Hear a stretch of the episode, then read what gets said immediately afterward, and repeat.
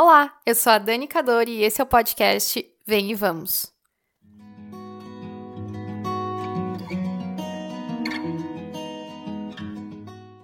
O tempo passa e a cada dia perdemos um pouco da nossa capacidade de dialogar. Nos isolamos em nossas confortáveis bolhas. Não queremos ouvir o que o outro fala, pregamos o diálogo. Mas na verdade vivemos buscando um monólogo, onde todos, como papagaios, repetimos os mesmos pensamentos e ideias. E ai de quem ouse não se juntar ao coro que decidimos entoar. Esse desejo de comodidade, onde ninguém quer sair da zona de conforto do pensamento, é alimentado por algoritmos. Infinitos algoritmos, que massageiam nosso ego, nos colocando cada dia mais em uma confortável bolha, onde lá nós somos os reis. Alimentando somente aquilo que pode nos gerar satisfação, eliminando tudo o que pode causar desconforto. Mas sem desconforto, como saímos da zona de conforto e vamos além? E assim, cada dia mais pessoas se tornam narcisos, semelhantes a um herói da mitologia que se auto-admirava.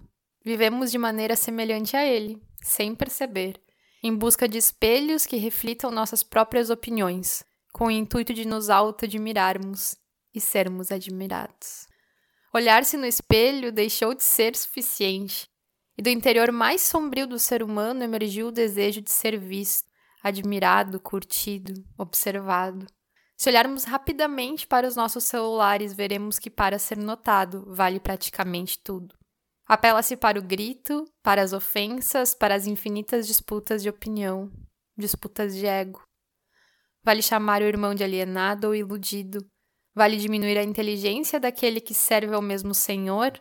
Vale se proclamar o arauto da justiça e dos bons costumes, enquanto todos os irmãos que ousam questionar são vistos como menos santos ou até mesmo chamados de inimigos de Deus.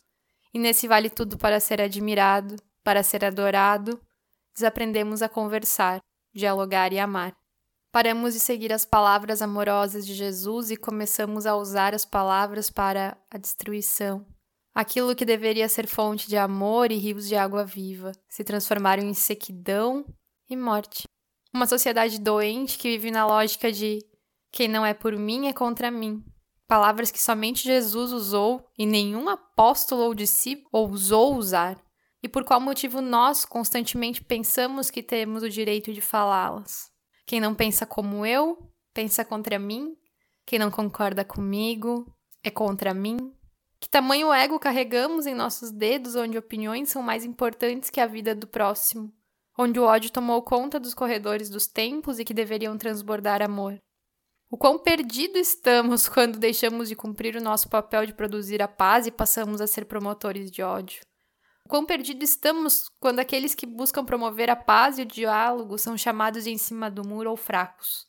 O quão perdido estamos nessa luta por tantas bandeiras que nos aprisionam e ocultam a única bandeira que deveríamos hastear em nossas vidas. O quão perdido estamos. Enquanto nosso ego for o centro, experimentaremos o ódio. Enquanto o desejo por razão abundar nossa alma, não experimentaremos a paz de Cristo. Enquanto nos negarmos a dialogar com nossos irmãos, seremos tudo, menos imitadores de Cristo.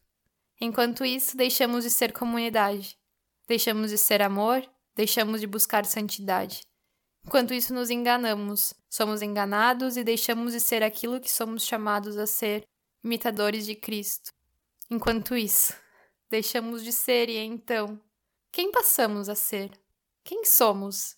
Filhos do amor ou filhos do ódio? O que proferimos, palavras de amor ou palavras de ódio? O que transborda do nosso coração, amor ou ódio? Amor ou ódio, quem somos? Quem passamos a ser?